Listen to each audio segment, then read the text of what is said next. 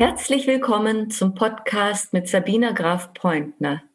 Stärke gewinnen, Resilienz fördern mit der Feldenkreismethode. Nicht erst seit Corona hält das Leben Überraschungen für uns bereit, auf die wir gerne verzichtet hätten. Krankheiten, Schicksalsschläge, berufliche Veränderungen, die uns viel abverlangen. So sehr wir uns auch ein Leben frei von solchen Überraschungen wünschen, im Laufe unseres Lebens werden die meisten von uns mit einigen davon konfrontiert. Während manche Menschen selbst nach schweren Schicksalsschlägen wieder zurückfinden ins Leben, kommen andere nach vergleichsweise kleineren Erschütterungen nicht mehr auf die Beine. Wären Sie nicht auch gerne stark und wünschten sich für große Herausforderungen einen Zaubertrank, wie ihn Asterix und Obelix hatten? Stark sein ist für die meisten Menschen ein erstrebenswertes Ziel. Wahrscheinlich begleitet dieser Wunsch die Menschen schon von jeher. War Stärke doch ein wichtiger Garant für das Überleben. Aber verstehen wir alle dasselbe darunter? Und wie könnte man diesem Ziel näher kommen? Der israelische Physiker und Ingenieur Dr. Moshe Feldenkreis war in seinem Leben mit vielen existenziellen Herausforderungen konfrontiert. Auf dem Hintergrund seiner eigenen Erfahrungen und seiner Expertise als Ingenieur, Physiker und Judoka hat er sich sehr intensiv mit der Frage beschäftigt, was uns stark macht. Als Antwort darauf hat er die nach ihm benannte Feldenkreis-Methode entwickelt. Schon in den 40er Jahren schrieb er das Buch Das starke Selbst, auf Englisch The Potent Self, und hat darin wesentliche Grundlagen seiner Methode ausgebreitet. Doch bevor wir uns der Frage widmen, was uns stark macht, lohnt es sich zu klären, was Stärke eigentlich ist. Das kommt ganz darauf an, wen wir fragen. Für den einen ist Stärke Willenskraft, für einen anderen innere Ruhe, Gelassenheit oder Souveränität. Für andere wiederum hat Stärke mit Muskeln und Kraft zu tun und ob man schwere Gewichte stemmen und Bäume ausreißen kann. Manche denken bei Stärke an Helden der Kindheit wie etwa Pippi Langstrumpf oder an charismatische Menschen wie Nelson Mandela oder Mahatma Gandhi.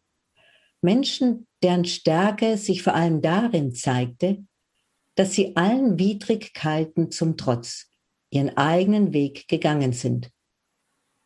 Doch hier interessieren uns weniger Heldengeschichten, sondern welche Art von Stärke jedem von uns Normalsterblichen helfen könnte, in den Stürmen des Lebens nicht unterzugehen und trotz zahlreicher Widrigkeiten immer wieder Zugang zur eigenen Vitalität und Lebendigkeit zu bekommen.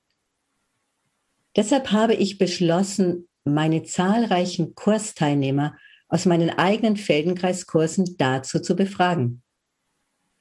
Über einige Jahre habe ich in meinen Kursen die Teilnehmer zu deren Erfahrungen mit Stärke befragt. Ich wollte wissen, wann in ihrem Leben und in welchen Situationen sie sich stark gefühlt haben. In über 100 schriftlichen Antworten zeigte sich deutlich, dass Stärke immer eine Erfahrung der ganzen Person ist, die sich in einer ganz spezifischen Situation zeigt und gleichzeitig auch immer in alle Erfahrungsebenen, das heißt in das Denken, das Fühlen, das Handeln und das Wahrnehmen hineinwirkt. Und was war Stärke für Dr. Mosche Feldenkreis? Einen interessanten Hinweis finden wir schon, wenn wir uns das Cover des vorhin erwähnten Buches, Das starke Selbst, anschauen. Dort lesen wir als Untertitel Anleitung zur Spontaneität. Da geht es also nicht unbedingt um das Ausreißen von Bäumen. Mosche Feldenkreis knüpft eine enge Verbindung zwischen Stärke und Spontanität, aber auch zwischen Gesundheit und Reife. Im oben genannten Buch sowie weiteren Veröffentlichungen von ihm sind die Begriffe Stärke, Gesundheit und Reife aufs engste miteinander verwoben. Gesundheit war für ihn nicht die Abwesenheit von Krankheit, sondern die Fähigkeit, mit Schocks oder Störungen so umzugehen, dass sie einen nicht aus der Bahn warfen. Ein Mensch, der in diesem Sinne gesund ist, verfügt auch über Reife. So schreibt etwa Mosche Feldenkreis. Den rundum ausgereiften Menschen erkennt man an seiner außerordentlichen Fähigkeit, sich von unerwarteten Schocks oder Störungen, seien sie geistiger, emotionaler oder mechanischer Natur, zu erholen. Kern seiner Überlegungen war, dass das Leben voller unvorhersehbarer Ereignisse ist und Erschütterungen oder Störungen sich nicht immer vermeiden lassen. Deshalb ist die wesentliche Frage, wie wir damit umgehen. Ein wesentliches Zeichen von Stärke, aber auch von Gesundheit und Resilienz ist, diese unerwarteten und unerwünschten Herausforderungen, die einfach passieren, so meistern zu können, dass wir danach wieder zu unserer Vitalität zurückfinden. Damit dies möglich ist, brauchen wir ein hohes Maß an Anpassungsfähigkeit.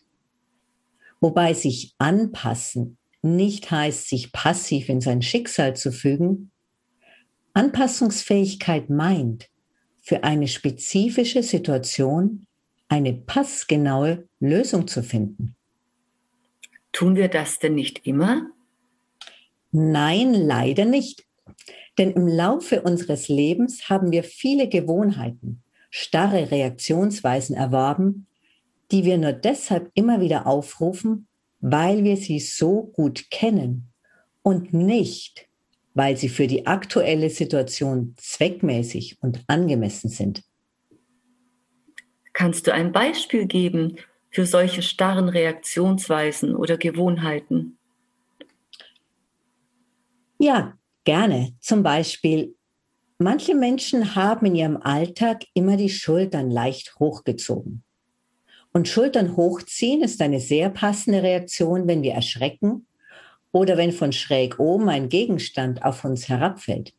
Eine Reaktion, die uns schützt. Aber wenn ich alleine zu Hause bin, gibt es keinen vernünftigen Grund, mich derart wappnen zu müssen und mit ständiger Spannung die Schultern hochzuziehen. Aber weil diese Spannung zur Gewohnheit geworden ist, merke ich sie gar nicht mehr. Aber automatische Reaktionen sind natürlich nicht nur auf Bewegungen beschränkt. Auch Gedanken und damit verbundene Gefühle können reflexartig auftauchen, ohne eine passende Antwort auf die aktuelle Situation zu sein.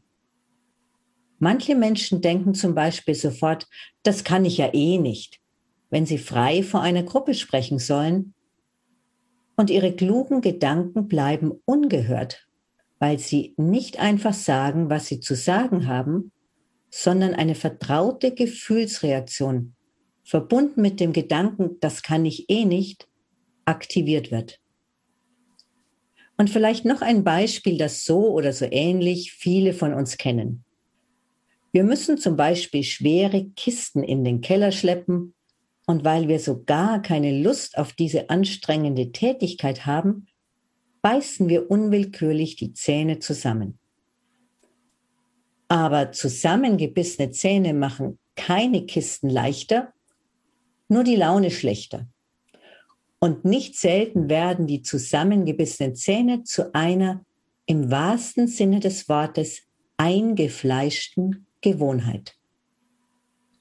Wenn wir uns, wie man so schön sagt, zusammenreißen können wir manche Ziele vielleicht erreichen. Doch am Ende sind wir eher erschöpft und die Empfindung von Stärke und die Freude, eine Herausforderung mit Leichtigkeit gemeistert zu haben, wird diese Erfahrung sicher nicht begleiten. Auch die psychologische Forschung beschäftigt sich seit einigen Jahren vermehrt mit dem Thema Stärke. Welche Erkenntnisse kommen aus dieser Ecke? Die oben beschriebene Fähigkeit, sich nach Schocks oder Störungen zu erholen, die für Mosche Feldenkreis ein Zeichen von Gesundheit und Reife ist, wird in der psychologischen Forschung der letzten Jahre als Resilienz bezeichnet. Es gibt allerdings keine einheitliche Definition der Resilienz, aber im deutschsprachigen Raum wird darunter meist die psychische Widerstandsfähigkeit gegenüber biologischen, psychologischen und psychosozialen Entwicklungsrisiken verstanden. Und im Laufe der Forschung haben sich in den letzten Jahren unterschiedliche Resilienzfaktoren herauskristallisiert. Kannst du einige dieser Resilienzfaktoren benennen? Mir scheinen sechs Faktoren sehr wesentlich, die ich aber an dieser Stelle nur kurz benennen möchte und zu einem späteren Zeitpunkt beziehungsweise in einer späteren Folge ausführlicher schildern möchte.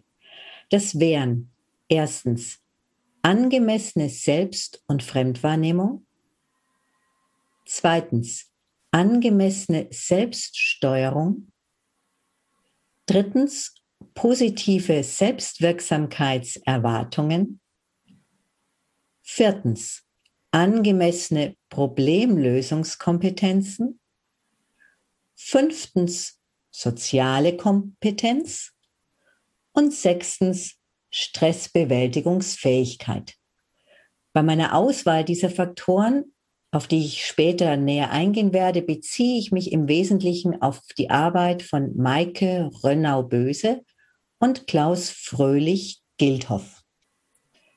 Nachdem ich selbst seit 30 Jahren hunderte Menschen mit der Feldenkreismethode unterrichtet habe, war ich sehr erstaunt, wie viele Überschneidungen es in der Frage, was ist Stärke und was macht uns stark, gibt. Zum einen zwischen den Ergebnissen meiner Teilnehmerinnenbefragung und einigen Kernthesen von Mosche Feldenkreis und zum anderen der psychologischen Forschung zur Resilienz. Nun haben wir ja einige Anhaltspunkte gesammelt, was Stärke ist, beziehungsweise was darunter verstanden werden kann.